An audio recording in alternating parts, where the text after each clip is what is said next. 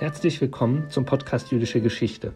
Ende Mai 2018 organisierte Philipp Lehnhardt vom Lehrstuhl für jüdische Geschichte und Kultur an der LMU München den Workshop Dunkle Denker Jewish Readings of the Count Enlightenment. Ein Vortrag von Martin Jay bei dieser Veranstaltung wurde bereits in Episode 21 dieses Podcasts veröffentlicht. In dieser Folge nun kommt Peter E. Gordon von der Harvard University zu Wort, der die Bedeutung der von Adorno und Horkheimer so bezeichneten dunklen Schriftsteller des Bürgertums im Denken der Frankfurter Schule untersucht. Gordon zeigt dabei anhand der Dialektik der Aufklärung und anderen Schriften auf, wie sich dort die dunklen Motive mit dem Begriff der Erlösung und der Utopie durchdringen. I want to begin my lecture with a somewhat unlikely reference to a 1955 essay by Theodor Wiesengrund Adorno on the topic of bourgeois opera. My reasons for doing so will become clear momentarily, and I hope you'll indulge, indulge, me if my argument emerges only once I've delved into some details of music history. now, it's well known that Adorno had a troubled relationship with the operatic form. As a strict formalist who loathed musical programs and disparaged tone poems as an offense against the integrity of musical structure, he saw opera as a problematic genre. By definition, it joins the sublimity of music with the representational elements of character and narrative. What Wagner called a Gesamtkunstwerk, or total work of art, was from Adorno's perspective a compromise between rational and mythical components that always carried the risk of regression. Of course, Adorno also loved opera, especially Wozzeck and Lulu, the two masterpieces of atonal modernism by his own mentor in composition, Alban Berg. The dialectic between reason and sensual representation was also raised to a theological problem that fascinated Adorno in Schoenberg's incomplete opera, Moses und Aron. And Adorno even found reasons to admire Wagnerian opera, especially the late masterpiece Parsifal, that Nietzsche had famously scorned. But in the essay on bourgeois opera, Adorno turns back to the era before modernism to offer some philosophical reflections on Mozart and Beethoven. The highest specimens of bourgeois opera, Adorno writes, have always resisted the seductions of myth. They have sought, he says, to correct myth through music and they remain committed to what Adorno calls the Enlightenment as a total social movement. This is most obvious, for example, in the closing act of Die Zauberflöte, when Tamino's flute subdues without violence the natural powers of fire and water, while Sarastro, in his famous aria, declares that in these bright halls, vengeance and cruelty will have no place. This is no less true, Adorno tells us, in Fidelio, Beethoven's unique venture into opera from, oh, from 1805, in which the heroine Leonora rescues her husband Florestan from a Spanish prison. The opera is literally saturated with motifs of redemption, all of which, from a biographical perspective, may reflect the composer's own longing both for feminine love and for release from the deafness and isolation whose afflictions he recorded in the unsent letter known as the Heiligenstadt Testament. But Adorno directs our attention instead to the social meaning of Beethoven's opera. An opera that documents the suffering of Florestan together with the other prisoners who are condemned to the darkness of a prison. In Act Two, Florestan sings, Gott, welch dunkel hier, God, what darkness here. And he consoles himself with the image of his wife Leonora, about whom he sings, Ein Engel Leonoren der Garten sogleich, der führt mich zur Freiheit ins himmlische Reich. An angel Leonora, so like my wife, who will lead me to freedom in the heavenly kingdom. This longing for redemption is not only personal, of course. Act 1 concludes with the famous scene in which the band of prisoners are temporarily permitted entry into the sunlight, and they sing, O welche Lust, oh what a joy, before they are conducted back into the darkness and they bid the sunshine farewell. Farewell, you warm sunlight, they sing. Quickly thou disappearest again from our gaze. Only the night remains for us, from which no morning may ever break again. End quote. For Adorno, Beethoven's opera illustrates the philosophical problem concerning the relationship between the Enlightenment and metaphysical hope. In the late modern era, he tells us, when the Enlightenment may seem to have betrayed its true promise and the disenchanted world seems to have been reduced to an iron cage, Adorno warns his readers against thinking of redemption as a wholly unrealized ideal that stands absolutely opposed to present darkness. In the essay on bourgeois opera, Adorno rejects that perspective. The fanfare at the conclusion of Fidelio that announces the arrival of the minister, Don Fernando, means that freedom is at hand. His arrival, Adorno tells us, quote, consummates almost ritualistically the moment of protest that breaks open the eternal hell of the prison cell and puts an end to the rule of force, end quote. Fidelio he says, is an opera which thematizes this problem. It explores what Adorno calls the interlocking of myth and enlightenment. It shows that our, quote, imprisonment in a blind and unself conscious system cannot be dissociated from what Adorno calls the idea of freedom that arises in its midst. Now, for Adorno, however, this dialectical bond cannot be undone by imagining that our unfreedom sorry, that freedom and unfreedom are metaphysically distinct. Even Don Fernando, after all, can too easily appear as an authoritarian savior. The old dream of metaphysical redemption becomes little more than ideology when it's conceived in its conventional form as an abstract principle that stands opposed to history.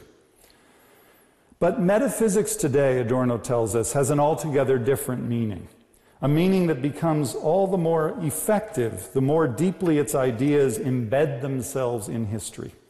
Metaphysics, he concludes, quote, is not an unchanging realm to be grasped by looking out through the barred windows of the historical. Instead, it is the glimmer, albeit a powerless glimmer, of light which falls into the prison itself. Now, I thought it might be suitable to begin this lecture by recalling Adorno's essay on bourgeois opera because it contains what I take to be a helpful distinction between two ways of thinking about the status of freedom, for lack of a better word, in modern philosophy. Notice that for Adorno, there's no advantage in thinking about redemption or freedom or emancipation in accordance with the traditional distinction between mundane and transmundane realms. If we believe that all hope must come from a place of transcendence that lies wholly beyond the present order, we will only confirm the power of ideology and the hopelessness of our current situation. Instead, Adorno enjoins us to recognize that the idea of freedom retains its truth value only if it is a light that reveals itself within the immanent space of social reality. Fidelio speaks to both moments in the dialectic of enlightenment because it entertains redemption as both truth and ideology. It's not the authoritarian persona of Don Fernando, as announced by the trumpets, that heralds our redemption. It is the faint trace of sunlight that still warms the prisoners, even when they are confined to their cells. It may prove helpful to keep this lesson in mind when we reflect on the poignant passage in Adorno and Horkheimer's co authored book, Dialectic of Enlightenment, where we come across an allusion to the dark writers of the bourgeoisie, die dunklen Schriftsteller des Bürgertums. In this conference, we'll hear more about this theme, and distinguished colleagues of mine will explore its implications for other thinkers who, alongside Adorno and Horkheimer, took some interest in what we might call the shadow side of bourgeois modernity. In this dark region, we encounter a broad canon of writers, from Machiavelli to the Marquis de Sade, and from Thomas Hobbes to Nietzsche to Carl Schmitt, all of whom express deep skepticism about the emancipatory promise of reason and the adequacy of those normative concepts that were born from the Enlightenment. There's a family resemblance among these writers that may warrant a common term. All of them, we might say, are the children of Thrasymachus. They place little confidence in the languages of justice and morality, and they claim the cognitive privilege of seeing through the illusion of normativity to the hard facticity of power beneath. There are reasons to doubt, however, whether the aforementioned writers can be understood as adherents of the so called counter Enlightenment. The term, as we know, long preceded Isaiah Berlin, who first used it in English in 1973 in an essay by that name that was first published in the Dictionary of the History of Ideas. The German cognate, Gegenaufklärung, appears at least a century earlier in notes by Nietzsche for his early essay on Richard Wagner at Bayreuth.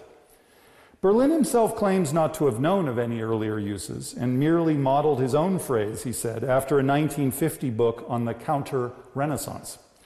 Berlin used the term chiefly to designate a small group of thinkers, such as Vico and Herder, who resisted the rationalizing ambitions of the 18th century philosophers and extolled the virtues of pluralism and cultural variety. But Berlin's canon of the counter Enlightenment bears little resemblance to the canon of the dark writers, and it, is, and it has no room at all for thinkers such as Nietzsche and de Sade, let alone Hobbes or Schmitt. The 17th century author of Leviathan, after all, surely appears as a theorist of monism rather than the pluralism that Berlin admired. While Carl Schmitt, the Hobbes of the 20th century, was violently opposed to liberal pluralism and distinguished himself as a zealous architect of the total state, the totalitarianism that Berlin did his very best to oppose in all of his writings. Permit me then to turn aside from the pantheon of the counter Enlightenment to address the philosophical reflections by Horkheimer and Adorno on the dark writers of the bourgeoisie. We might begin by recalling in broad outline the claims of the book. First, we should note that they conceive of the Enlightenment not in its restricted historical reference to 18th century philosophers, but in the most expansive sense as a transhistorical term that expresses the ongoing effort by humanity to wrest itself free from the terror and fatalism of nature. This process has its beginnings at the very dawn of human experience when the human animal first recognized the significance of tools and demonstrated its capacity for a rational manipulation of external reality. But the most consequential tool was not practical, but cognitive. It was only thanks to the concept, they argue, that the human mind could draw back from the plenitude of sensual perception to subsume differences under universals. The formation of the concept thereby inaugurated the cognitive and social processes that would culminate both in the modern sciences and in the capitalist system that dissolved all difference into universal exchange. For Adorno and Horkheimer, the seeds of enlightenment were already visible, even in primitive mythological narratives that sought, by means of animism and anthropomorphism, both to explain and to disarm the terrifying mysteries of nature. Adorno and Horkheimer illustrate this speculative history with literary excursions on Homer's Odyssey and de Sade's Juliet, which show us how the drive for self preservation ends in a bad dialectic that subverts reason's emancipatory aims. In the Odyssey, for example, the theme of self preservation becomes explicit. The Enlightenment manifests itself in strategies for disenchanting and subduing the mythological creatures that Odysseus, the epic hero, encounters on his journey homeward. But his epic struggle against myth also exemplifies what Adorno and Horkheimer believe to be an intrinsic problem in the narrative of enlightenment. In the struggle for self preservation, humanity gains its freedom only by severing its bonds with nature and installing itself as a transcendent subject who wields reason merely as an instrument for domination. In its constant and ever repeated effort to overcome whatever threatens its survival, rational humanity gradually loses the capacity for critical self reflection. Eventually, even its own normative commitments begin to appear as mere illusions, and the freedom that was supposed to be the terminus ad quem for human reason is sacrificed in the name of reason itself. But once we lack any critical insight into our condition, the social world cannot be changed. It appears to us with the opacity and fatalism that we once saw in the ancient myths, for which history revolved upon itself in an eternal return of the same. This is the moment of self sabotage in the history of human reason that Adorno and Horkheimer characterize as its dialectic. The irony of this narrative is that the original myths bore witness to the rational capacity to explain and gain some measure of control over our otherwise opaque fate. But that capacity, they argue, contained the seeds of its own betrayal. Myth, they declare, was already enlightenment, and enlightenment reverts to mythology. This argument is obviously too ambitious and speculative to withstand the kind of philosophical scrutiny that a skeptical reader might, might direct against any one of its claims. Here I would like to address what I take to be a key problem in the book, one that pertains directly to the theme of the dark writers of the bourgeoisie. I'll address this problem from three different perspectives. The first perspective is philosophical, the second is historical, and the third sits at the dialectical meeting point between these, and for lack of a better term, I propose that we call it metaphilosophical, and I'll, I'll explain what I mean by that momentarily. But first, let me take up the two rather more quickly. First, there's the philosophical question that relates to the arguments in the book regarding concept formation. Adorno and Horkheimer seem ready to claim that the concept itself is already a sign for the rational domination of nature. In subsuming difference under the universal, any concept expresses what they call a rage against elements of reality that momentarily resist the ambitions of the mind. This argument anticipates the themes that Adorno would develop in a more sustained fashion some 20 years later in Negative Dialectics, where he would call for a disenchantment of the concept. And he would uh, place greater emphasis on the non identity of the object as the starting point for his broad indictment of philosophical idealism.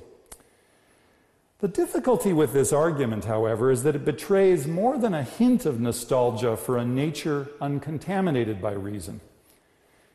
In his discourse on the origin of inequality, Jean Jacques Rousseau insisted that humanity in its natural condition knew nothing of comparison. Only with the invention of speech, Rousseau argued, and the refinement of human reason did humanity introduce the invidious comparisons that ultimately served to justify social inequality. Now, of course, Adorno and Horkheimer do not permit themselves to indulge in that regressive fantasy, but their analysis of concept formation leaves them little room for distinguishing between the concept as a medium of critical reflection and the concept as an instrument of mere domination. Because they are so intent on tracing the dialectic of reason all the way back to the origins of reason itself, they rob themselves of the resources that would make such a distinction possible. Instead, they seek a different way out of the dialectic in a non conceptual and non dominating relation with nature that appears under the name of mimesis. But this appeal to a mimetic experience put the, puts the authors in an awkward posture where they must enlist concepts in an argument against conceptualism.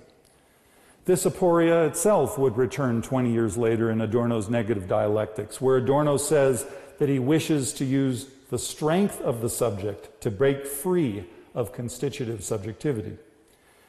In both cases, the philosophical question is whether it's really coherent to condemn conceptuality, even while one's own critical efforts must, of course, rely on concepts.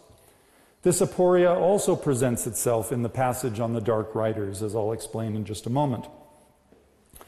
But now, the second question that must arouse the reader's concern is how the book's philosophical indictment of the dialectic of enlightenment is supposed to connect up with its specific and more historical indictment of fascism.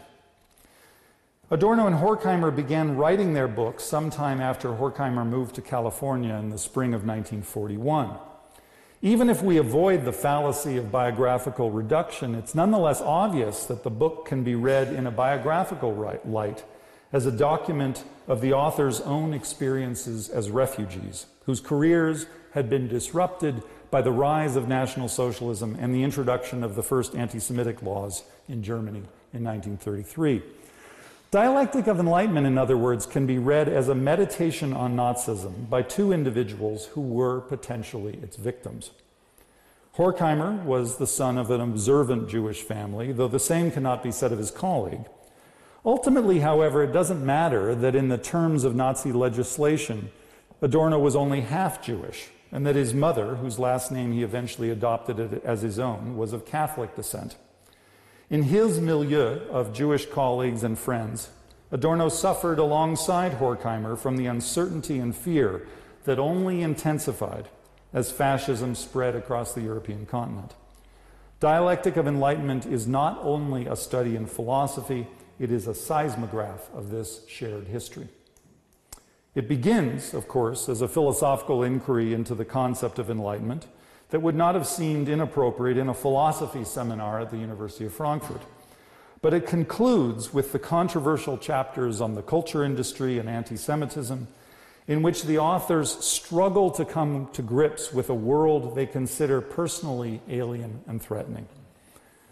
The book has none of the political specificity and historical detail, of course, that we find in contemporary studies such as Behemoth, written by the Frankfurt School associate Franz Neumann.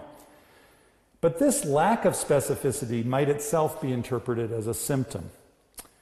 As intellectuals who possessed no weapons besides their own erudition, Horkheimer and Adorno struggled to extract philosophical meaning from a political catastrophe that might otherwise have struck them as meaningless.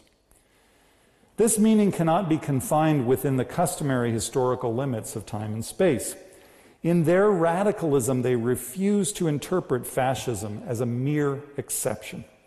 They pitch their critique at the highest level of abstraction only to explain that fascism cannot be dismissed as a temporary lapse in an historical narrative of progress that remains otherwise intact.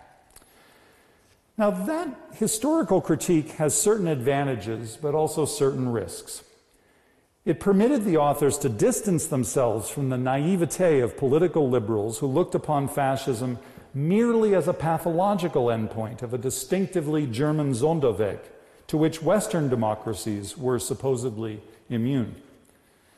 By enlisting broader explanatory themes from anthropology and psychoanalysis, the authors of Dialectic of Enlightenment were able to locate the historical origins of fascism not at the periphery, but at the very center of modern historical experience. But what may have seemed an explanatory advantage from one perspective was also an explanatory weakness. The speculative philosophy of history that served as the architectural support for the book seemed to transform fascism into an ahistorical condition or pathology intrinsic to human life from its very beginning. The emergence of Nazism in the 20th century assumed the character of a negative telos that was inscribed not in the, not in the contingent events of history, but in the very structure of reason itself. The fatalism they identified as reason's bad dialectic in other words, also threatened to consume their own argument. The more fascism was inflated into a general, into general, if latent, characteristics of a pan-historical enlightenment, the greater the gap between that general thesis and the specific indictment of a distinctively modern set of problems, such as the culture industry or the power of stereotypes in Hollywood film and so forth. The authors could only close that gap by insisting that even the most microscopic phenomena were already ciphers of catastrophe. In a remarkable passage from Minima Moralia, for example, Adorno demonstrated just how far he was willing to go with such interpretations when he observed that the thoughtless violence with which people shut windows and doors is already a sign of the fascism that lurks everywhere within everyday life.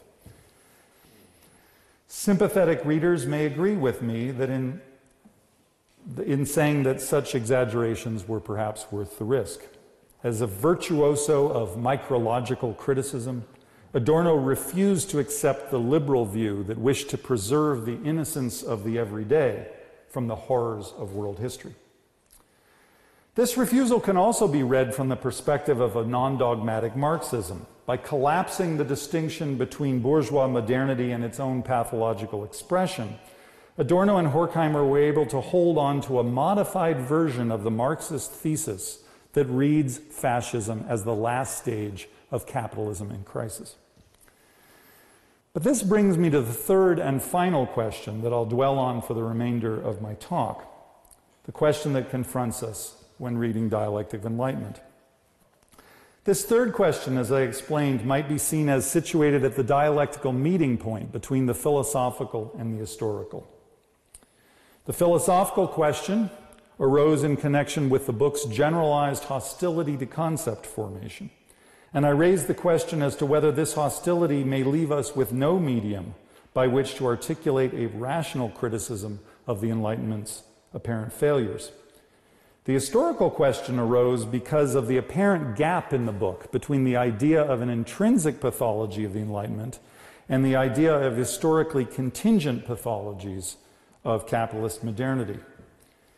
I raised the question as to how this gap could be closed without indulging in historical fatalism and without extravagant claims regarding the fascism of everyday life.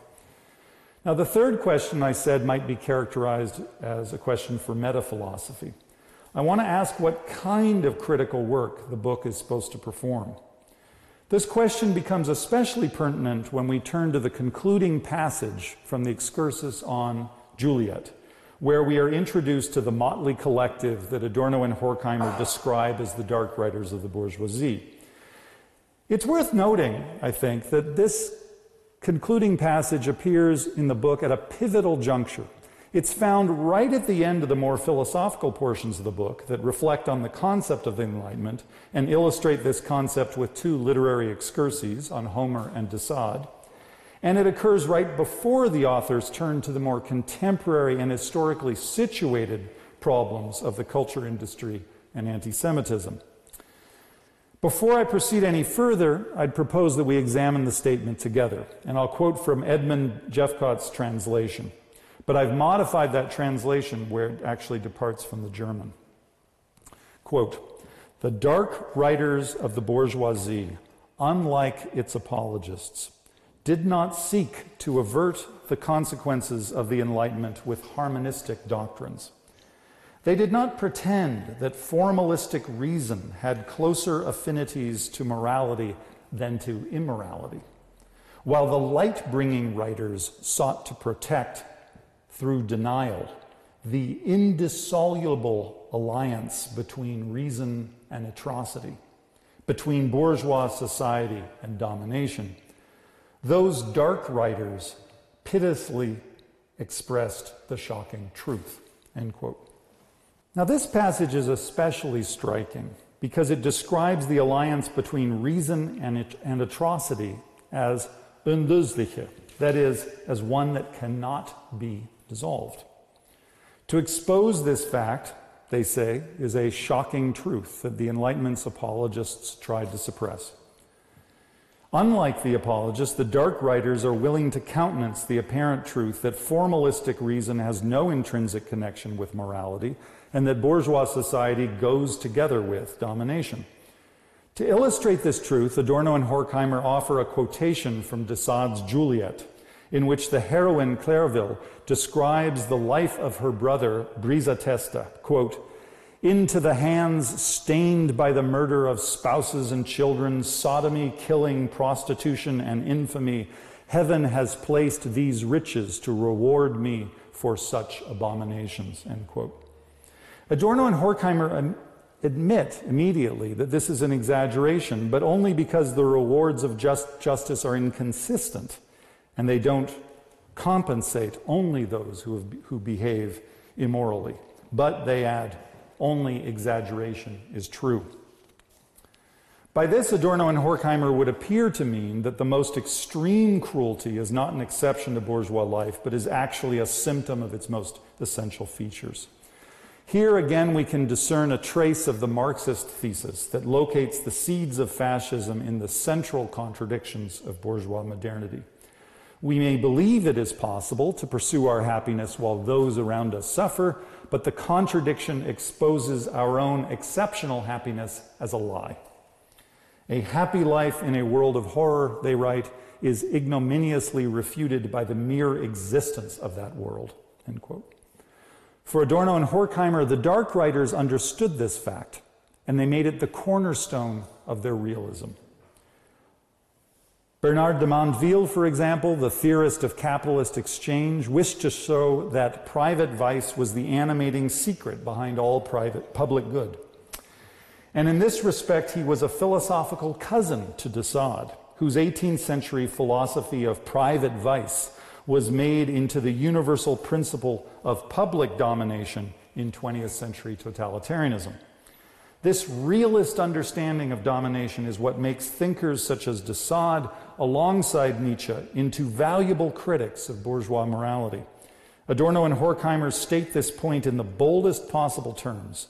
And now I'll quote the concluding passage. It is because they did not hush up the impossibility of deriving from reason a fundamental argument against murder, but proclaimed it from the rooftops that de Sade and Nietzsche are still vilified, above all by progressive thinkers.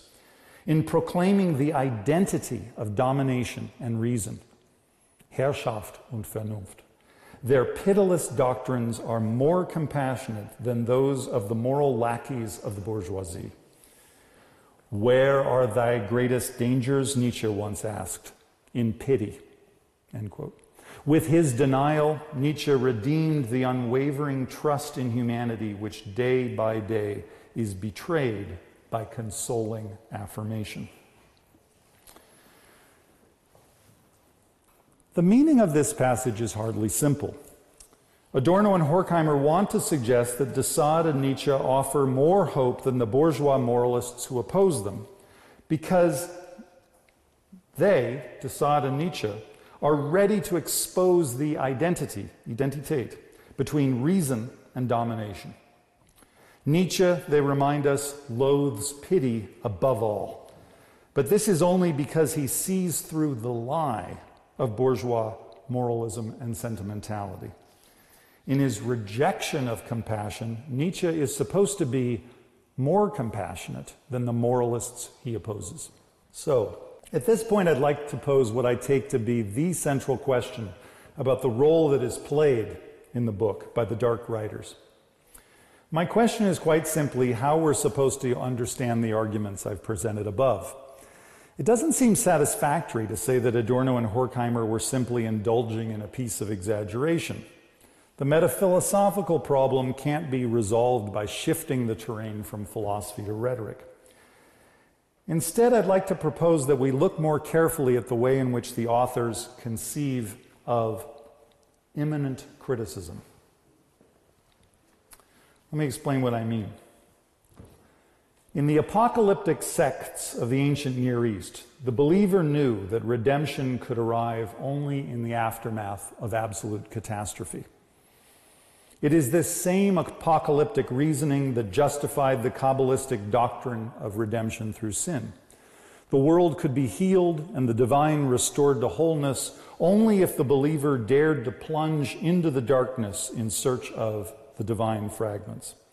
Gershom Scholem liked to claim that this Kabbalistic teaching made its way via Schelling into the doctrines of German idealism, where it assumed the logical form of the dialectic. Even in the most abstract sections of Hegel's Science of Logic, we can still hear traces of this apocalyptic doctrine. Becoming, Hegel writes, is a fire which dies out in itself when it consumes its material, and yet the result of this process is not an empty nothing, but a being that is identical with its negation. End quote. The basic gesture of the dialectic, as Hegel conceived it, was a movement in thought that passes from primitive unity through the crisis of negation, only to reach a higher plateau of differentiated unity that preserves the negation as one of its moment, moments. A popular misunderstanding of the dialectic reads it in archaic or apocalyptic terms as mere catastrophe. It sees it only as a clash of opposing forces, where the sheer violence of contradiction will suffice for the genesis of a new and more perfect reality. But this is a misunderstanding. For Hegel, the dialectic is not another name for contradiction. It describes the logical development of an internal negativity that must confront its own imperfection on the path towards self knowledge. In his 1958 lectures on dialectics, Adorno sought to explain precisely this point to his auditors. To think dialectically, Adorno said, is not to confront one proposition of whatever kind with some other contrary opinion from outside. Rather, it is to drive through to the point where it comes to recognize its own finitude, its own falsehood, and thereby is also driven on beyond itself. End quote. Now, there's of course a strong difference between the dialectic as Hegel understood it and the dialectic as understood by the authors of Dialectic of Enlightenment. For Adorno and Horkheimer, the narrative of spirit is not a comedy that passes through and beyond negativity en route to perfection. The narrative of spirit for them is instead a bitter story of betrayal in which reason subverts its original promise and yields not freedom but domination. But even in this grim narrative, Adorno and Horkheimer retain just enough of the original meaning of the dialectic to believe that by recognizing the nightmare it has created, reason comes to a deeper knowledge of itself. This recognition of its own falsehood is already, they say, a species of truth. To portray the world in all of its darkness still honors the light. With this argument, Adorno and Horkheimer sustain their bond with Hegel, even while they claim to oppose him. It's the same gesture of paradox, you might think, that once moved Kierkegaard to attack Christendom in the name of Christianity. For Adorno and Horkheimer, one might say, the world has grown so dark that one can only remain faithful to the light it has betrayed if one faithfully describes its darkness in the darkest possible terms. Only this, I think, can explain why they are willing to see de and Nietzsche as more faithful to the actual spirit of the Enlightenment than the moralists they oppose. Surely, however, they knew that on its face this claim was perverse. Only the most extravagant misprision, after all, can strip de of his sadism and read him as a critic of domination. And only the wildest exercises in deconstruction can turn Nietzsche, the anti socialist and anti feminist, into a theorist of compassion. Nietzsche was not an opponent of power, but its ally. He looked upon the powerless with forthright disdain, and he admired them only if they succeeded in transforming their powerlessness into a new kind of power. It's this strange logic that brought him to profess his admiration for the Jews as the ingenious agents who brought Christianity to the Gentiles and thereby accomplished the most fateful event in the history of morality the transvaluation of values that turned asceticism into a virtue and weakness into strength. The manifest perversity, then, of reading either Nietzsche or de Sade as critics of domination must prompt us to ask the question what explanatory purpose the dark writers can possibly serve for the authors of Dialectic Enlightenment. I've entertained the idea that Adorno and Horkheimer interpret them in accordance with a dialectical principle. They portray the world in all of its darkness so as to better honor the light.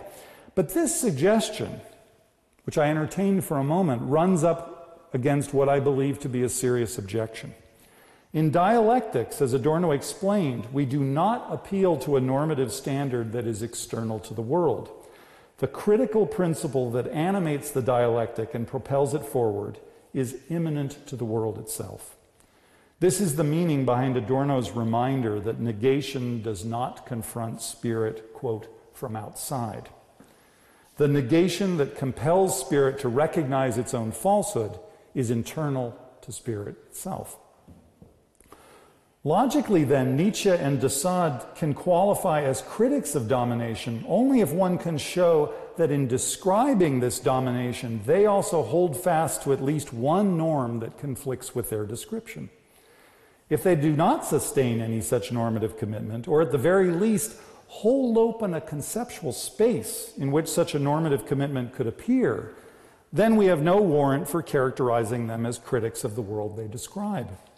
Absent such a normative standard, they appear not as critics, but as apologists for power. The dark writers fall into total darkness. This means that the dark writers cannot actually be enlisted as willing allies in the struggle for enlightenment. Any philosopher who wishes to sustain a critical perspective on the world must describe the world in such a way as to allow for the possibility of its criticism. But this moment of criticism must be internal to the world as it is given. This was the meaning behind Hegel's idea of an immanent dialectic, with its logic of determinate rather than abstract negation. It was also the reason, by the way, why Marx insisted that the structural contradictions of the capitalist system also express themselves as contradictions within bourgeois ideology. Marx was enough of, a, of, an historicist, in other words, to believe that reason is situated not beyond history, but inside it. And this is why he abjured all utopianism and insisted that any criticism of capitalism can emerge only on the basis of the internal contradictions of capitalism itself. Now, those who are still partisans of critical theory, as it has developed in the later decades of the 20th century, will immediately recognize that I'm simply repeating here a criticism that Professor Habermas once raised in connection with Michel Foucault. It's not by coincidence that Foucault inherited not only the strengths but also the theoretical weaknesses of the dark writers of the bourgeoisie. However compelling Foucault may seem as a genealogist of power, he shares with Nietzsche and de Sade the liability of any theorist who ignores the task of normative justification. When we read Discipline and Punish, we're naturally aware that Foucault wishes us to see the modern prison as a nightmare. But as a self professed positivist, Foucault was suspicious of all normative discourse. He saw it only as a further ruse to enhance the systems of modern power in which we're all held captive. This totalizing skepticism robbed him of any of the critical resources by which he could secure an internal point of leverage against the nightmare he described. His only remaining option was to let the description do the work of criticism anonymously. In the introduction to his methodological work, The Archaeology of Knowledge, Foucault embraced that anonymity, and he adopted the ironic posture of a writer who wished to evade all questions of normativity. Do not ask who I am, he wrote. The question of moral grounding, he said, should be left to the bureaucrats and the police. But one can't retreat from the problem of self reflexivity by withdrawing into what seems to be positivist description. This is why Habermas ascribed to Foucault a species of crypto-normativity. Much like Nietzsche and de Foucault was a highly theatrical writer whose portraits of reality are set before the reader as if on a stage. The reader can feel moved to criticism of what transpires on the stage only because she senses that off stage the director behind the curtain shares her moral disapproval. The portrait of society that is set before us in Dialectic of Enlightenment is likewise bifurcated. On the one hand, we are told that reason has wholly eclipsed criticism and is now identical with domination. On the other hand, we are presented with a critique of domination that is only possible if reason and domination are non identical, and if reason can still hold fast to its emancipatory goals. The dark writers were content merely to describe domination. They appear as its critics only because Adorno and Horkheimer impute to them a normative standard the writers themselves were happy to disavow. We know that Adorno and Horkheimer did not wish to surrender their commitments to emancipatory reason. In a 1946 report following the publication of their book, Horkheimer wrote of the need to hold fast to, quote, the radical impulses of Marxism. And he stated that their ultimate purpose was the rescue of the Enlightenment. But the final question that now confronts us when reading Dialectic of Enlightenment is whether its authors provide us with any guidance as to how those normative standards might be justified. If they fail to offer this guidance, then it would seem that they too have trapped themselves in the same predicament as the dark writers themselves.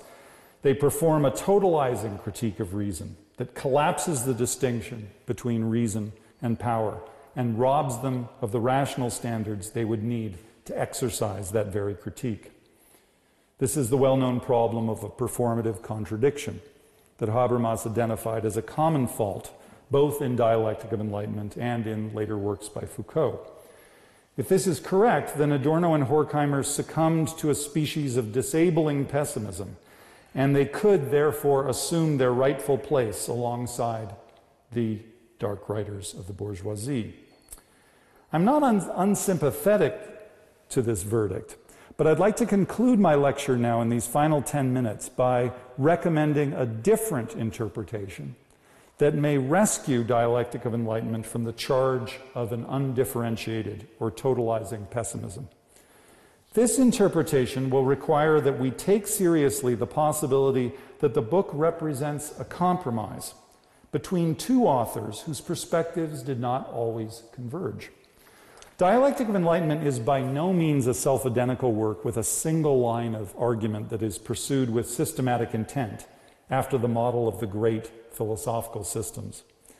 According to its own subtitle, it is a series of philosophical fragments written in an era that could no longer place its confidence in the architectonics of German idealism. As early as 1931, in his inaugural lecture as professor of philosophy at the University in Frankfurt, Adorno had announced that thought was no longer capable of grasping the totality of being, and that the form of the philosophical system would have to yield to the essay as the only form suitable to a social world in fragments. This comment on the breakdown of traditional philosophical form had only become more relevant by the early 1940s when Adorno and Horkheimer reflected on the horrors that had shattered their confidence in the promise of enlightenment. The disunity of their book is a constitutive problem that reflects what they took to be the broken character of modernity itself. All the same, I wish to suggest that we might also identify a line of fracture in their book that reflects the history of its composition. It's important to recall that it was most likely Max Horkheimer who wrote the excursus on Juliette. The original typescript for this section can be found in Horkheimer's posthumous papers under the title Enlightenment and Rigorism. No original notes for this excursus are to be found in Adorno's papers. As a student of Schopenhauer, Horkheimer was familiar with the philosophical currents of totalizing pessimism that condemned the world to utter darkness. In an aphorism from the later 1920s, Horkheimer meditated on the senselessness of the world that resisted, he said, not only metaphysics, but all rational interpretation. Now, during the earlier phases of his career, that pessimism was held in check by a countervailing commitment to historical materialism that looked forward to the transformation of the world from within. But in his later years, Horkheimer began to yield to a kind of social despair. Everywhere around him, Horkheimer saw that critical reason was in full eclipse and that the processes of a one sided social rationalization had plunged modernity into near total darkness. Now, it was crucial for Horkheimer that in Judaism, God was conceived as transcendent. Horkheimer did not seem to realize that his skepticism about reason was driving him into a Gnostic dualism between darkness and light, Toward the end of his life, in an interview for Der Spiegel, he entertained the possibility that only the concept of a God who is wholly other than the world could furnish critical theory with the utopian energy required. For a philosopher who could no longer sustain his confidence in the immanent promise of mere reason alone, the transcendent star of religious redemption beckoned as the only possible alternative. Adorno I would claim, was rarely as tempted as Horkheimer into statements of such totalizing pessimism. And this may explain why he was also less susceptible to the longing for religion as a remedy. It's true, of course, that in the concluding passage of Minima Moralia, Adorno wrote that the only philosophy that can be responsibly practiced in the face of despair is the attempt to contemplate all things as they would present themselves from the standpoint of redemption. This is, of course, a suitable sentiment for a book that, which Adorno dedicated to Horkheimer shortly following the publication of Dialectic of Enlightenment. But what Adorno called the messianic light had only a critical function. It served only to reveal the internal contradictions the Risse und Schründe in modern society, the internal contradictions that pointed toward the possibility of its transformation. Even in his late writings, Adorno still insisted that the promise of redemption must appear as a force that is immanent rather than transcendent to human experience. In the essay Cultural Criticism and Society, for example, he insisted that the appeal to a standpoint outside the sway of existent society is as fictitious as any abstract utopia. Rather than turning his back on bourgeois modernity as a wholly fallen realm, he continued the search for the normative potentials that lie within the world and hold out the promise of its transformation from within. This is how we should understand his meditations on the possibilities of metaphysical experience, even after the collapse of traditional metaphysics. The same premise justified his search for the latent forces of critical resistance that lie within the rifts and crevices of modern art. Adorno understood aesthetic modernism as the most in the most capacious sense, from the late style of Beethoven to the irony and pastiche of Mahler, and from the high expressionism and atonality of the Second Vienna School to the absurdist desolation of Samuel Beckett's plays. Adorno was even willing to hear anticipations of modernism in the, for example, the piano sonata number 26 in E flat major, known as Les Adieux, a work that forms the bridge in Beethoven's career between the heroic and the late style. The name for that sonata derives from its musical farewell, or Lebewohl, to Beethoven's friend, the Archduke Rudolf, whose departure from Vienna is depicted in its three movements. In the sketches to his never completed book on Beethoven, Adorno writes about this sonata that the clatter of horses' hooves moving away into the distance carries a greater degree of hope than the four Gospels. End quote. This remark, I believe, illustrates a noteworthy difference between Adorno and Horkheimer. For Adorno, aesthetic experience is among the last preserves of hope in a world that can no longer acknowledge the authority of religion. In his posthumously published aesthetic theory, Adorno defines art as the secularization of transcendence. Nothing better illustrates Adorno's distance from Horkheimer than the latter's remark in the Spiegel interview that, quote, one cannot secularize religion without giving it up, end quote.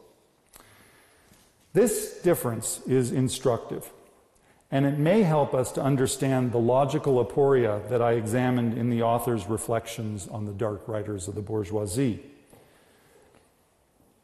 To amplify that point, I'll now return in my concluding minutes to Adorno's 1955 essay on bourgeois opera, and to that moment in Beethoven's Fidelio when the prisoners are granted temporary release into the sunlit court but must then bid the sun farewell as they return to their cells. Recall that it was crucial for Adorno that the darkness of the prison is not absolute, The hope for redemption is not a changeless light that can be glimpsed only beyond the prison's walls. It is instead what Adorno called a glimmer of light that falls into the prison itself. It's not insignificant, I think, that Adorno could not fully convey this distinction with the metaphor of light. The illumination inside the prison, after all, still emanates from outside it. And this is not really in Adorno's intent. The metaphor spatializes a distinction that should be temporal. It's not enough, in other words, to be set free from one location into another, from the prison into the walls beyond. Freedom for Adorno would also involve the future transformation of the world beyond the prison's walls. I've tried to suggest that that distinction, however imperfectly it's expressed, between transcendent and immanent sources of hope can help us to understand the theoretical aporia in Dialectic of Enlightenment that its authors were not able to resolve. This aporia becomes most explicit in the passage on the dark writers of the bourgeoisie, where they yield momentarily to the paradoxical statement that total darkness is the best source of light. The dark writers and their postmodern children liked to enhance their reputation as political radicals by claiming that reason is identical with power. They don't try to avoid that paradox. They don't try to avoid the paradox that this claim makes it impossible to understand why one social condition would be preferable to another, or indeed why one might prefer freedom to imprisonment. In their more productive moments, the major exponents of critical theory have always succeeded in avoiding just this paradox. They have grasped the key idea that has animated the practice of dialectical criticism throughout its history that in total darkness, the very idea of resistance loses all meaning, and that the injustices of modern society can be redressed only if we draw upon those sources of illumination that are available to us in modern society itself. Now, as a coda, in this lecture, I've said very little about the historical experience of German Jews, or how that experience may intersect with the history of critical theory. I've avoided this topic not only because biographical reflections on identity too often permit a facile reductionism that would read thought as a reflex of life. I've also tried to avoid the complicated matter of Adorno's identity, which does not fit easily into inherited categories. Adorno was, in fact, rather anxious about what he called, in a letter to his parents, the accusation of a Hegelian Jewish dialectic. With this caveat, however, I'd like to conclude by suggesting that the method of immanent criticism may bear some connection to the historical experience of German Jewry. As votaries of the Enlightenment, even the most radical children of Heine and Marx had not wholly forgotten that the fact of Jewish emancipation developed not as a rejection of bourgeois idealism, but as its fulfillment. Their own criticism of the Enlightenment, in other words, was self reflexive. It was possible only because they did not permit themselves to abandon the utopia that is contained already in the Enlightenment itself. This, it seems to me, is the most important lesson of the modern Jewish experience in Europe. Two centuries ago, following Napoleon's defeat, Central Europe was seized by a spirit of political reaction.